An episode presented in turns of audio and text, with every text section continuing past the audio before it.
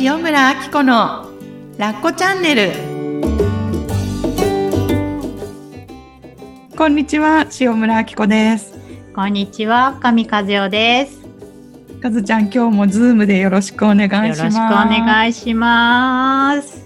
えー今日も私たちのそれぞれお家からお届けしております、はい。そ。して一番ちっちゃい子がいるうちのリビングではそうすねドタバタドタバタとやっておりますので、リスナーの皆さんはそれも含めて、ああはい。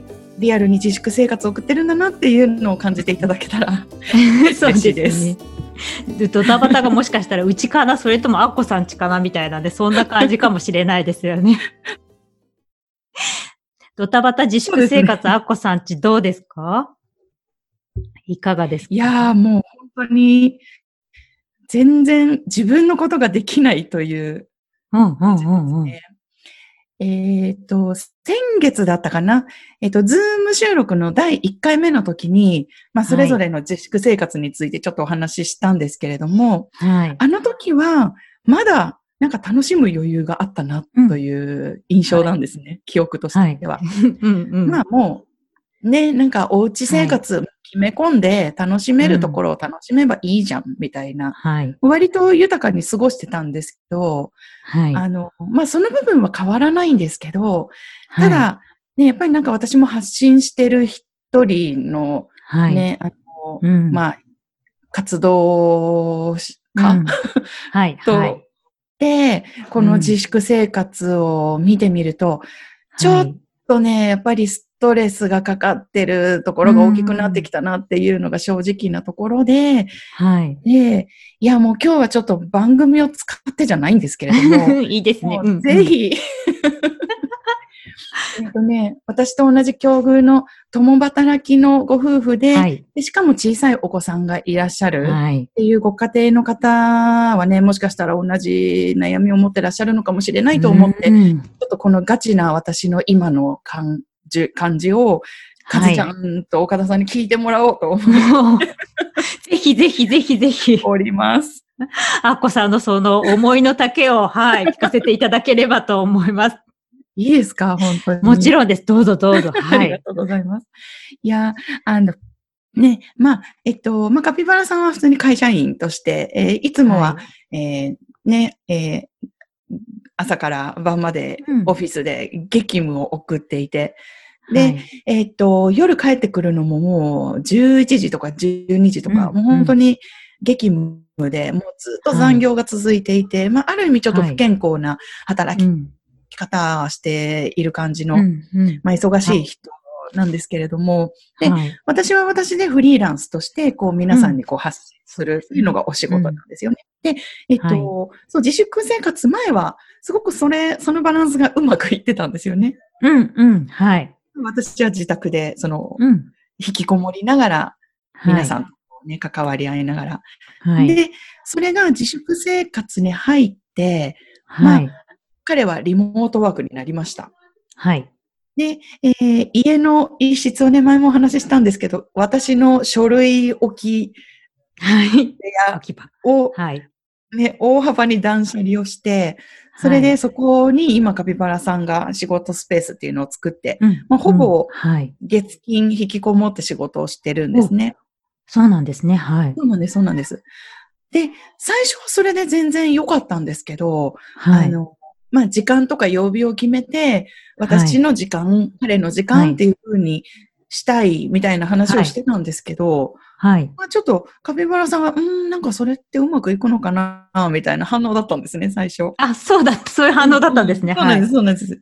けど、まあ、なんかそれでもなんとなく最初の週とかは、まあ、はいできてたんですけど、はい。やっぱり、そもそもね、会社勤めの、で、まあね、はい一家の大黒柱ね、でいてくれるカピバラさんの方が、どっちにしてもやっぱ仕事の比重が大きくなって、あはい。で、気がつけば、もうはい、週目、3週目と、まあ月金私がコラッコとずっとこう遊んだりとか、ああ、はい。とか面倒を見て、で、カピバラさんはもうお昼ご飯の時以外はずっと引きこもってるみたいな感じの生活になっていて、うんでうん子供と一緒にね、なんか遊ぶ楽しさみたいなのもすごいあるので、うん。最初はそれで楽しめてたんだけど、はいなんかだ。んだんだんだん、うん。こう、やっぱり私もこう、日常生活を皆さんにお伝えするっていうことで、はい。こう、悩みを解決してもらったりとか、共感してもらって、あの、うん不安を改善してもらったりとかいうところがあったので、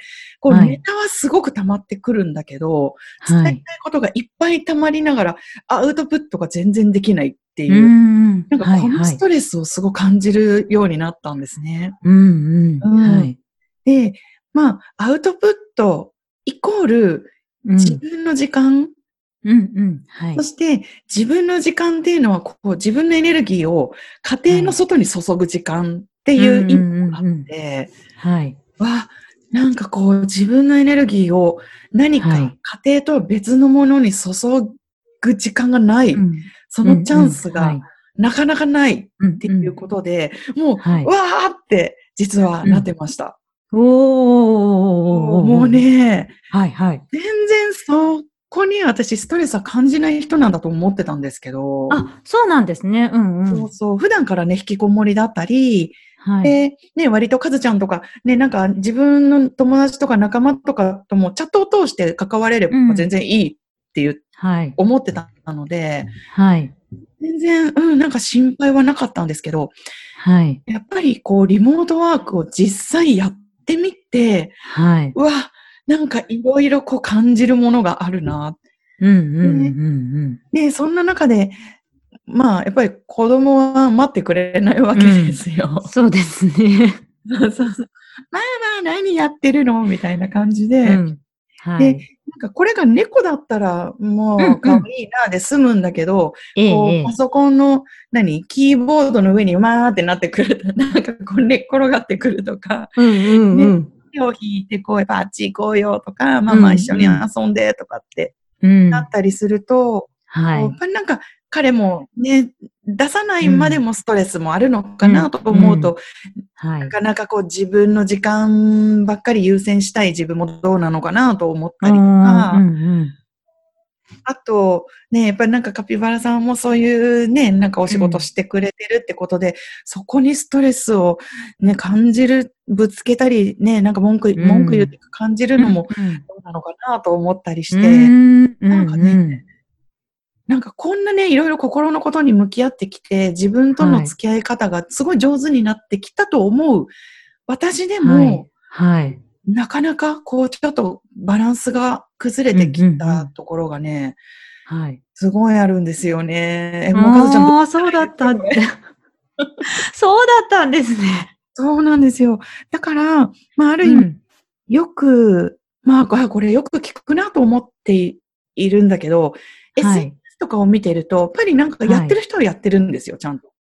やってるっていうのは、その小さなお子さんがいてもやってるっていう意味のやってるですか？そうなんです。私と同じ環境、条件下にありながら、うすごいアウトプットして、で、うんやっぱり伝えたいメッセージを届ける先に届けられてる人はい、はい。とか、あと社会とつながれてる人うん、うん。を見ると、うんまあなんか私、結局不器用なのを子供とかこの状況を言い訳にしてやってないだけなのかなとか、なんかそっちにもちょっと陥ってしまったりとか、はい、なはいんか SNS を見るのが嫌になってしまったりとか、うん、うん、ううん。ん。よく聞くじゃないですか。うん。そういう。いますよ。ね。うん。うん、うん、うん、うん。なんかね、あ、もう何なんだろうこれって思った時に、はい。一つね、なんか共通点を思い出したの。はい、はい、はい。共通点っていうのは、その、何、何との共えっとね、こういう悩みを、はい、はい。こういうモヤモヤを言いたくなる状況、うん。自粛生活だけじゃなくてもう一つあったと思って。おー、それ聞きたい、聞きたい。何ですか、何ですか？うんうん、うん。それがね、うん。とね、産後のお母さんの悩みそのもの。あー、へー。うん、うん、うん。しょうがないじゃないですか。何もできない。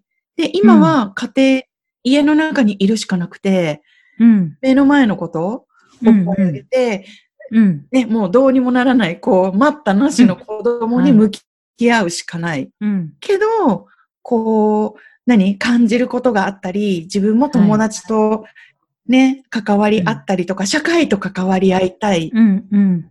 のに、そうできない。うん、うん、うんうん。けど、ねちょっとこう、LINE 開いたりとか、うん SNS を見ると、うん、うん楽しく過ごしてるママさんはママさんでいるわけですよ。そうですね。うんうん。いますよね。その状況でもね。うんうん。産後うんすぐなのに。うん。で、私ね、実は産後その悩みがなかった人なんですよ。あ、うん。うなん、か、うんって言ってわかんないけど、でも、アッコさんはそういう感情なんかないっていう、なんか、うんって知ってないけど、うんうん。はいはい。うんうんうん。うん。なんか、あの、産後あの頃は、もうはいこの環境に、なんか素直に馴染もう、うん、なんか、そうすることが、なんか、新しい楽しみだったんですね、うん。私にとって。うんはい。うんうん。で、そうできる人にとっては、社会としばらくちょっとつながれないとか、自分の時間が持てないっていうのは、ストレスじゃなくって、新しい楽しみの方に。気持ちが行ってるので、うん、なんか、産後のお母さんの悩みっていうのが、リアルタイムではちょっと理解がしに、してあげられない部分があった、してあげられないっていうか、うん、うん。うん部分があったんですね。はい。なんだけど、今、この自粛生活の自分のモヤモヤを感じながら、うん。あ、私、今だったら、うん。うん産後のお母さんたちのあのモヤモヤすっごいわかるって思ったんですよ。うんうんうんうんうんうん。はいはいはうんなんか私にとってすごいなんか新しい、なんか、なんはい、かまた、あ、理解できる部分が増えたなってい。いううん。ことではあったの、あったんですけど、うん。まあ、でもだからといってモヤモヤが消えるわけではなく、まあそうですね。自粛生活また、まあ続いてるといえば続いてますしね。きっと、カピバラさんのリモートワークは、その状況はね、きっと同じっていうのはね、あああるっていうのはあるのかなと思いますけど。で、それに気づきつつ、アッコさんは、どんな感じに今はしてらっしゃるんですか、そう。だからね、なんか、こう、もやもや、イライラしてても、結局そこに自分が飲み込まれていってしまうだけで、うん。いいことはないなっていうのは分かってるんですよね。うんうん。うん。で、えっと、前の配信会で、うん、皆さんに自粛生活でおすすめしたい過ごし方っていうのを4つおお伝えして、はい、そうでした。で、えっと、その中で、そう、はい。自分の気持ちを分かってあげる、えっと、自分の感情を見てあげるっていうことをお伝えしたんですね。はい。それをね、うん。結構活用してます。うん、うん、うん、うん。うん。あのね、どうしてるかっていうと、はい。具体的にどんなことしてるか教えてもらいた。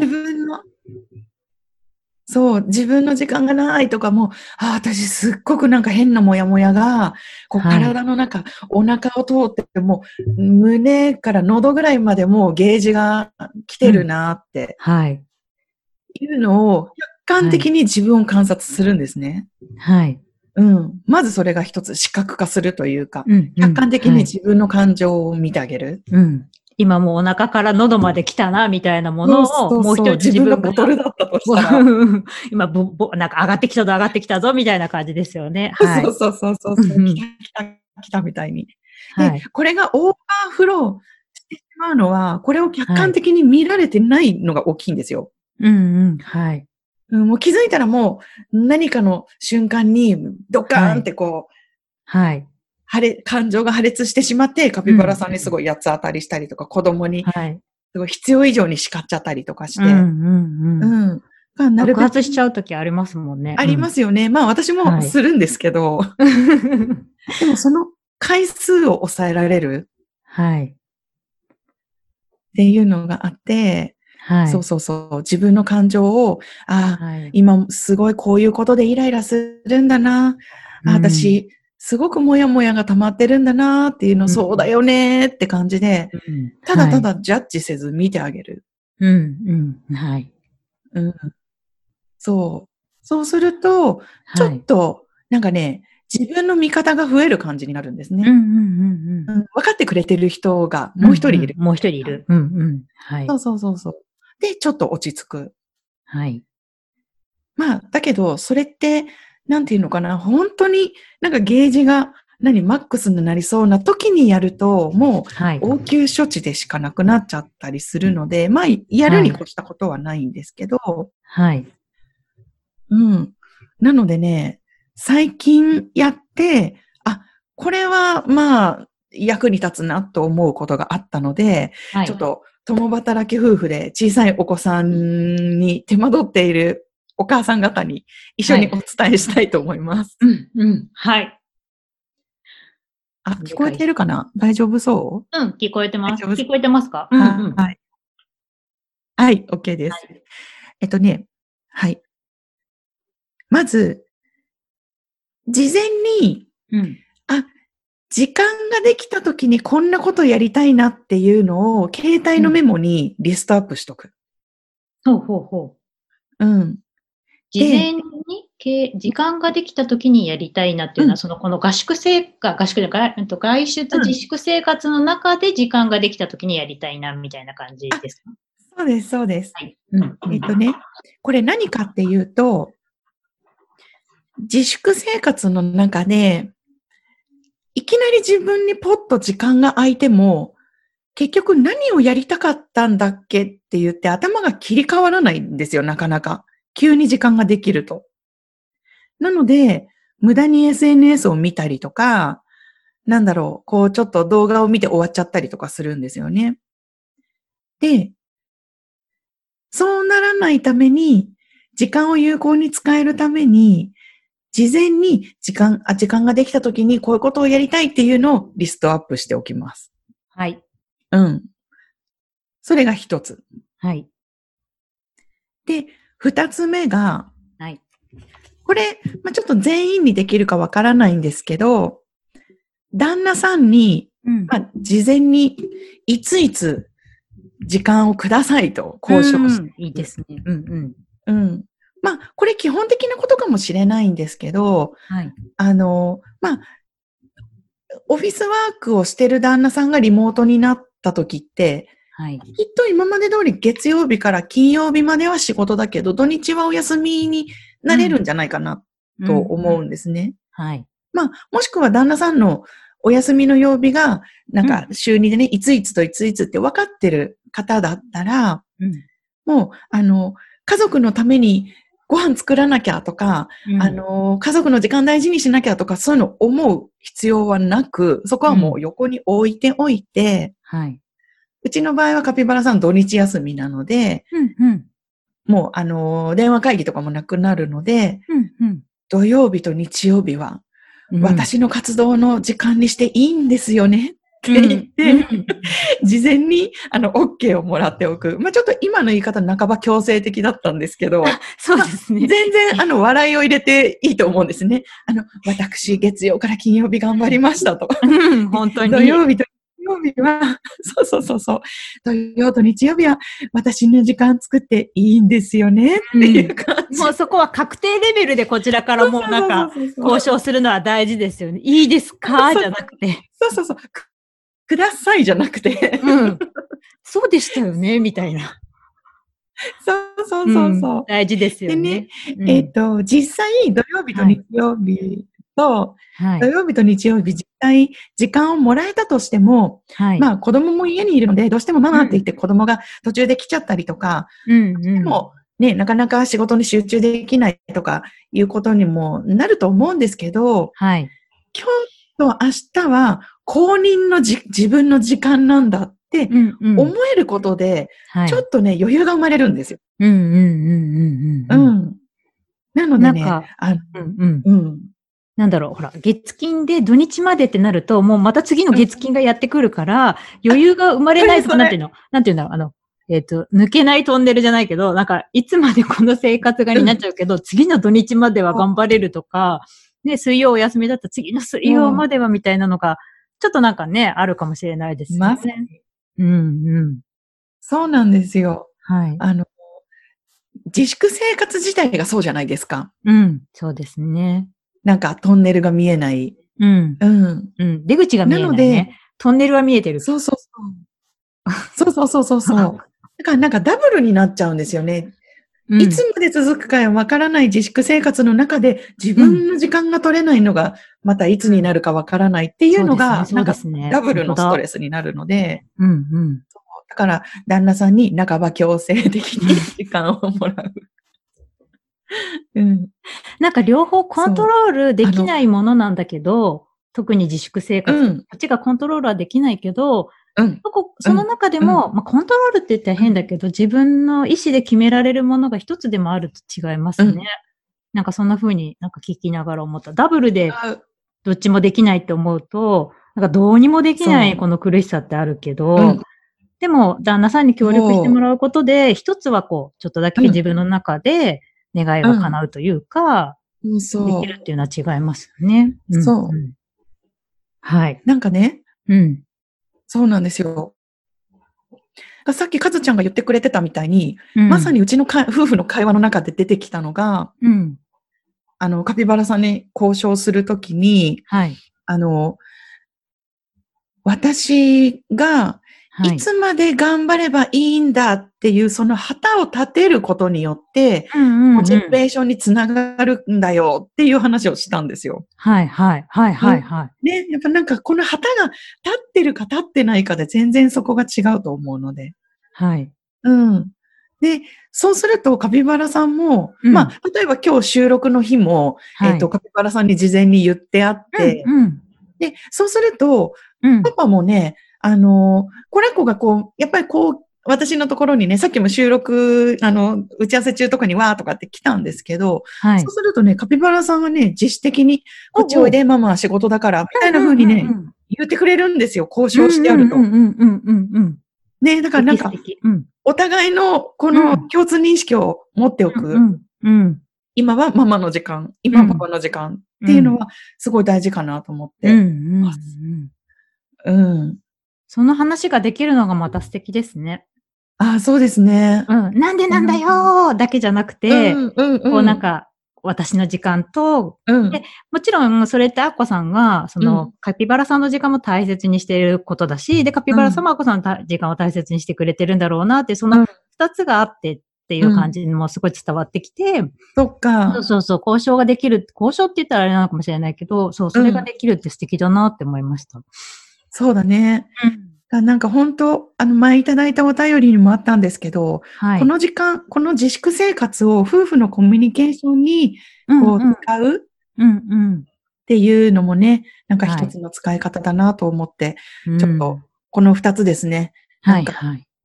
時間ができた時に何をしようかっていうリストアップをする一つ。はい、リストアップ。はい。で、二つ目が、パパと交渉する。ね。